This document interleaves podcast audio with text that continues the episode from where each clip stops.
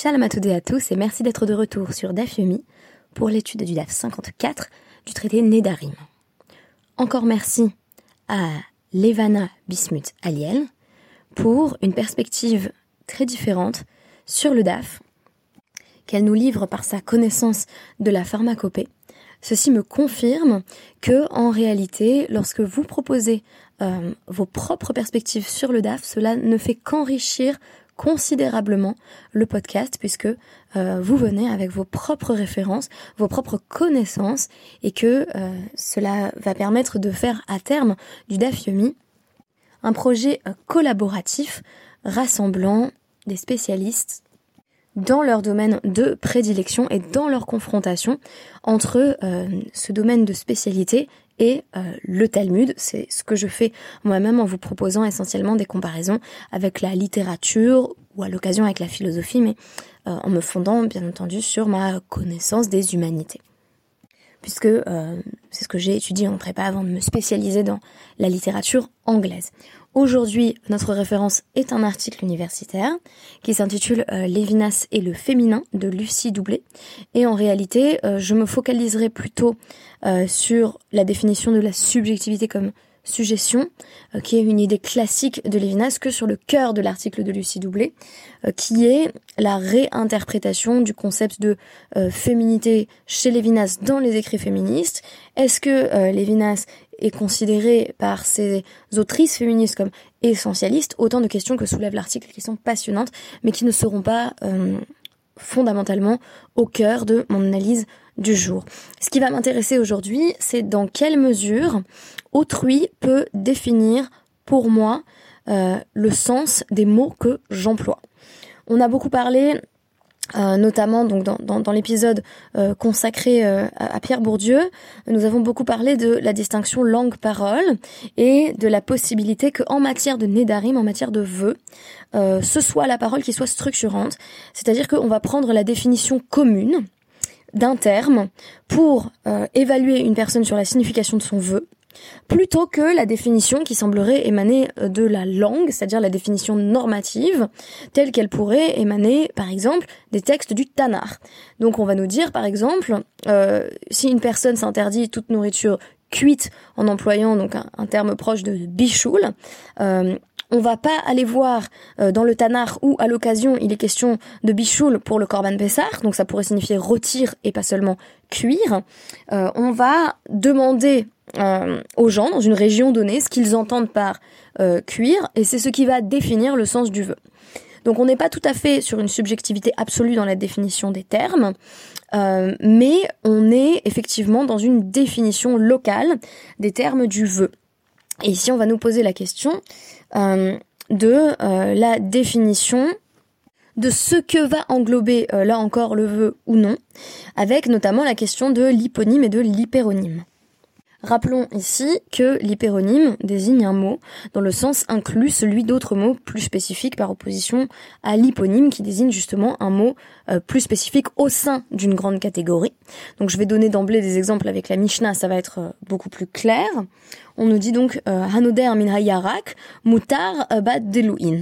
Donc quelqu'un qui a fait un vœu en disant je vais m'abstenir de tout légumes a tout de même le droit de manger des Donc si je dis légumes, euh, c'est l'hyperonyme, c'est le terme qui se réfère à la catégorie la plus large.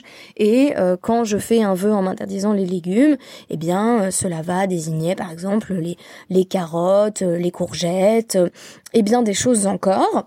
Mais en tout cas, on ne dit pas les calbas, qui sont donc pas considérés comme des légumes. Donc toute la question, ça va être est-ce que quand on s'interdit la catégorie large, donc Yarak, on s'interdit également euh, un objet, un aliment en l'occurrence, qui pourrait faire partie euh, de cette catégorie, mais qui est considéré comme secondaire? Euh, peut-être qu'un exemple typique que je pourrais vous donner, c'est la tomate. la tomate, c'est plutôt un fruit en fait, mais euh, la tomate pourrait être associée à la catégorie légumes également, donc euh, il y a une forme de secondarité par rapport à la catégorie principale. Est-ce que en disant euh, je fais le vœu de ne plus consommer de légumes, j'ai inclus les tomates ou pas? Ici, il s'agit essentiellement de la définition pour la calebasse, donc on nous dit Rabbi Akiva Oser. Pour Rabbi Akiva, c'est interdit pour quelqu'un qui a fait le vœu de ne plus manger de légumes de consommer la calebasse. Donc euh, comment on va définir en réalité euh, si la calebasse rentre dans la catégorie légumes ou non? Eh bien, on va avoir recours à autrui.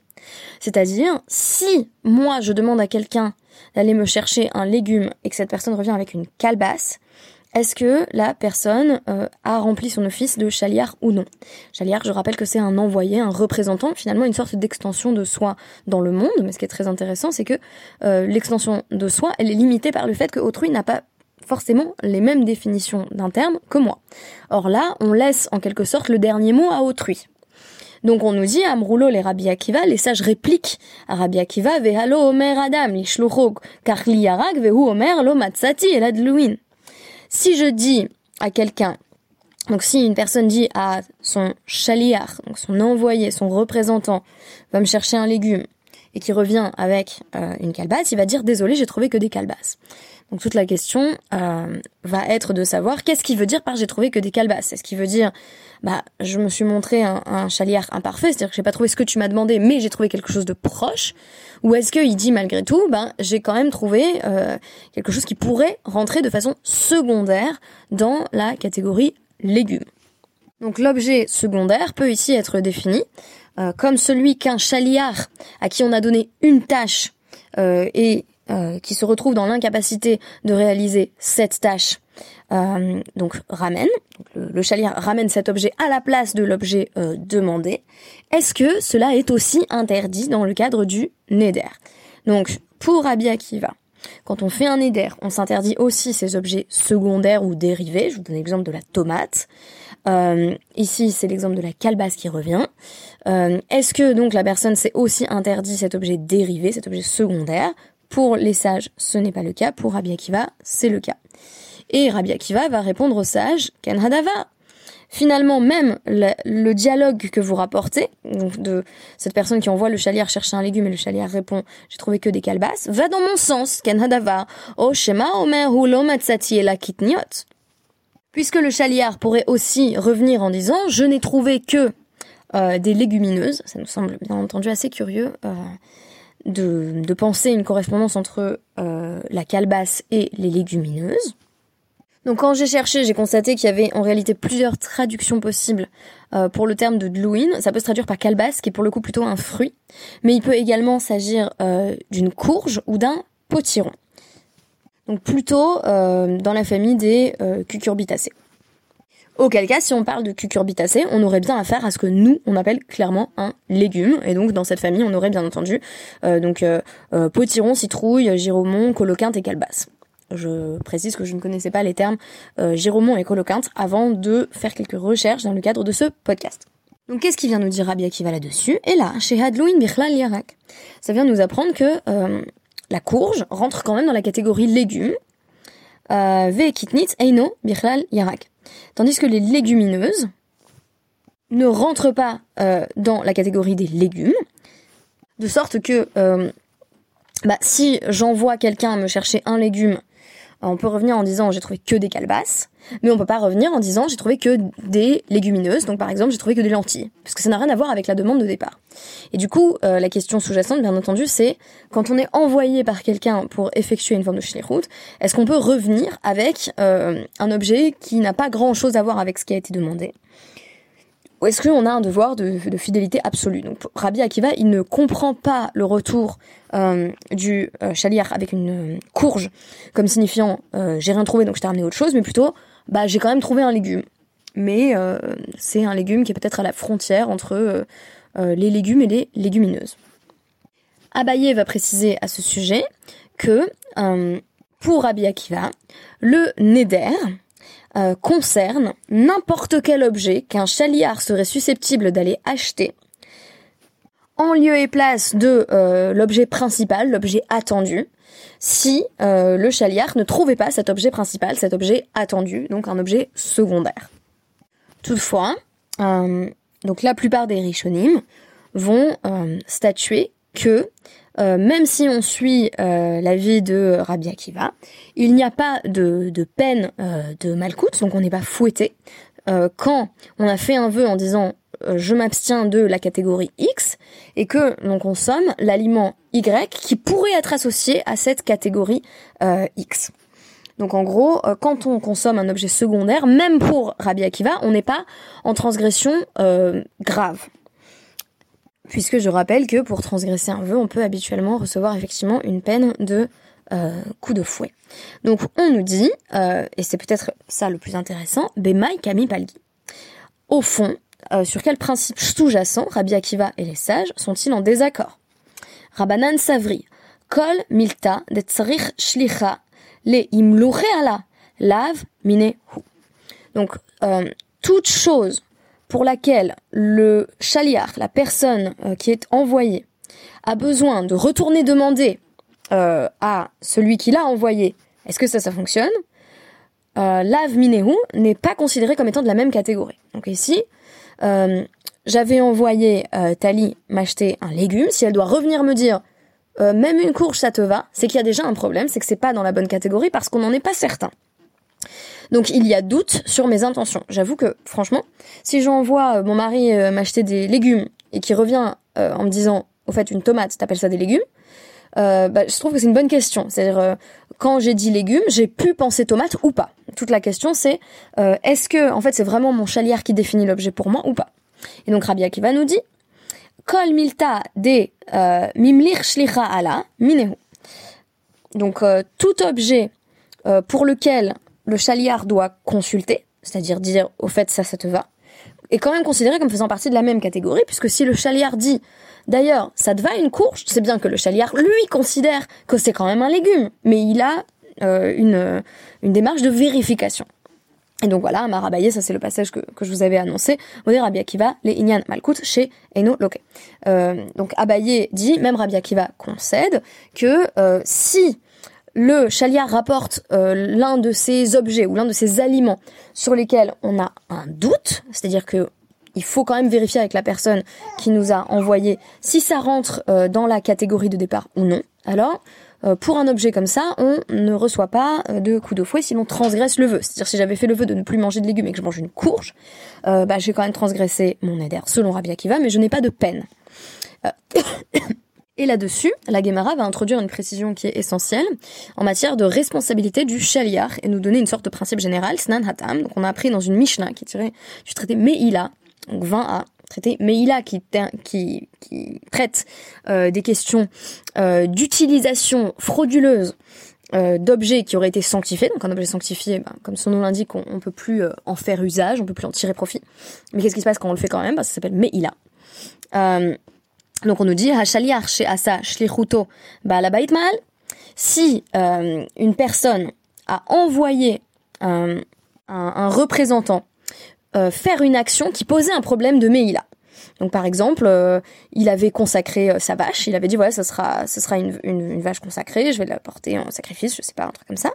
Et euh, le chaliard est est allé la traire parce que donc la personne qui l'a envoyé le lui avait demandé. Donc là, on a un problème de Meila. On nous dit balabait mal c'est le balabait, c'est le propriétaire de la vache, et non l'envoyé, qui a commis une faute, ma'al. Il a fait meila. Donc il a mal utilisé un objet consacré qu'il n'a pas le droit d'utiliser par définition. Mais lo les routes au mal.